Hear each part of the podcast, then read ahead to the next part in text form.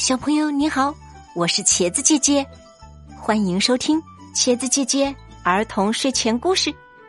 接下来一起来听故事：小山羊和小黄羊。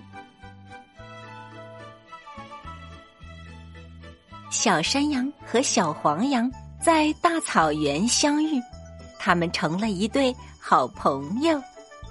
这天，小黄羊邀请小山羊去家里做客。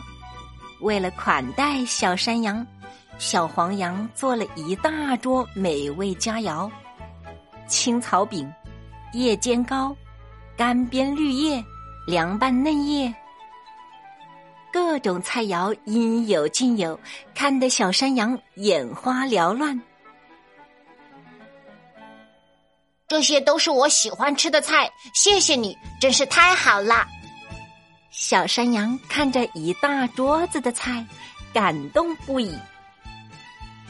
这些菜都是我特意为你准备的。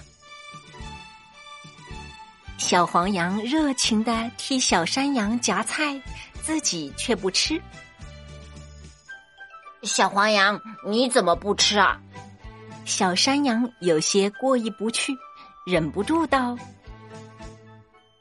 我的菜还在厨房里，过会儿我再去吃。”小黄羊指了指厨房，让小山羊先吃。小山羊不明白小黄羊为什么不和自己一起吃。还要特意将自己的菜放在厨房里，想问，又觉得不太妥当。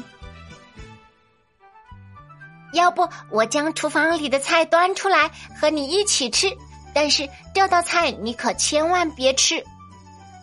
小黄羊见小山羊一脸的疑惑，将厨房里的菜端了出来。那道菜里面有黄色的花。还有青色的草叶子，一看就很好吃。厨房里还熬着青菜汤，我去看看。小黄羊吃了半盘菜之后，忽然站起身，走进厨房。这盘不能吃的菜是什么味道呢？小山羊趁机夹了一点小黄羊盘子里的菜，放进嘴里。觉得味道真不错，于是又从那个盘子里夹了好多的菜吃。不一会儿，他竟然感到胸口发闷，呼吸困难，无力的瘫倒在地上。小黄羊端着汤从厨房里走出来，发现躺在地上的小山羊，吓得赶紧将小山羊送进了草原医院。经过一番抢救，小山羊的情况得到缓解。那盘菜叫做披针叶黄华，含有一种名叫黄华碱的有毒物质，你不能吃。小黄羊心痛地说：“你不也吃了吗？”小山羊还是不明白。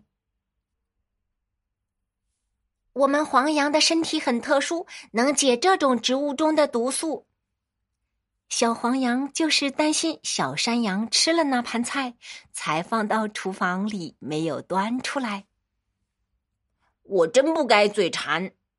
小山羊恍然大悟，后悔不已。知识卡片。披针叶黄华含有一种名叫黄华碱的有毒物质，动物过量采食会中毒，出现呼吸困难等症状。奇怪的是，这种毒草对黄羊不起作用。